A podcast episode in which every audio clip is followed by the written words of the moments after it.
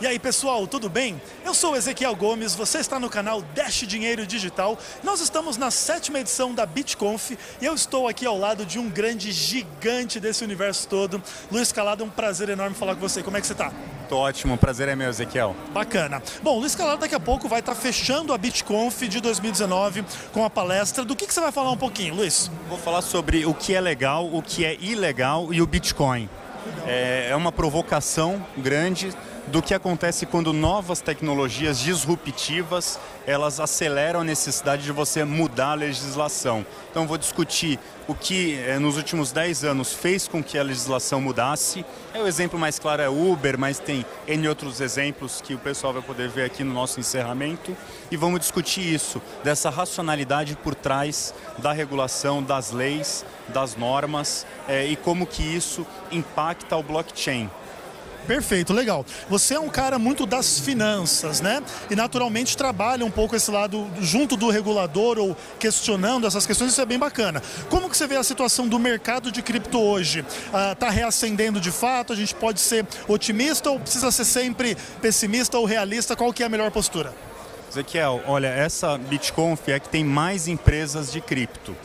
É, e isso vem num tempo bom porque no mínimo três anos, a gente vem discutindo é, que muitas empresas brasileiras estão mudando, migrando para o exterior, onde a legislação é mais apropriada. Isso é ruim para o nosso país, porque são empresas brasileiras, de brasileiros, que estão migrando para fugir dessa incerteza regulatória. Então, estou muito contente com esse momento. É, te respondendo, eu sinto que Estamos é, no ápice de número de empresas cripto no nosso país, esse é o momento do ápice. O momento da valorização do Bitcoin também é positivo, também ajuda. O interesse do público, o evento está lotado, estou é, muito contente por conta disso. É, veja, o momento é positivo, muitas empresas novas entrando, eu vejo na parte de educação também isso tendo um desdobramento grande em grandes centros, é, na GV onde a gente já tem é, o mestrado e os cursos voltados a isso, mas isso está muito mais abrangente em várias universidades, algumas aqui presentes, eu vi o stand da Impacta, por exemplo, então acho que isso é muito positivo para o mercado como um todo, um mercado que durante principalmente o boom de 2017 enfrentou muita dificuldade para encontrar é, trabalhadores, para encontrar colaboradores que pudessem agregar nas empresas. Então a gente teve um problema grande de, de infra, porque não tinha gente é, capacitada ou com interesse na época do ponto de vista profissional em trabalhar. Eu sinto que isso está sendo muito bem resolvido e na próxima onda as empresas vão estar bem mais preparadas. Sim, até porque a gente percebe que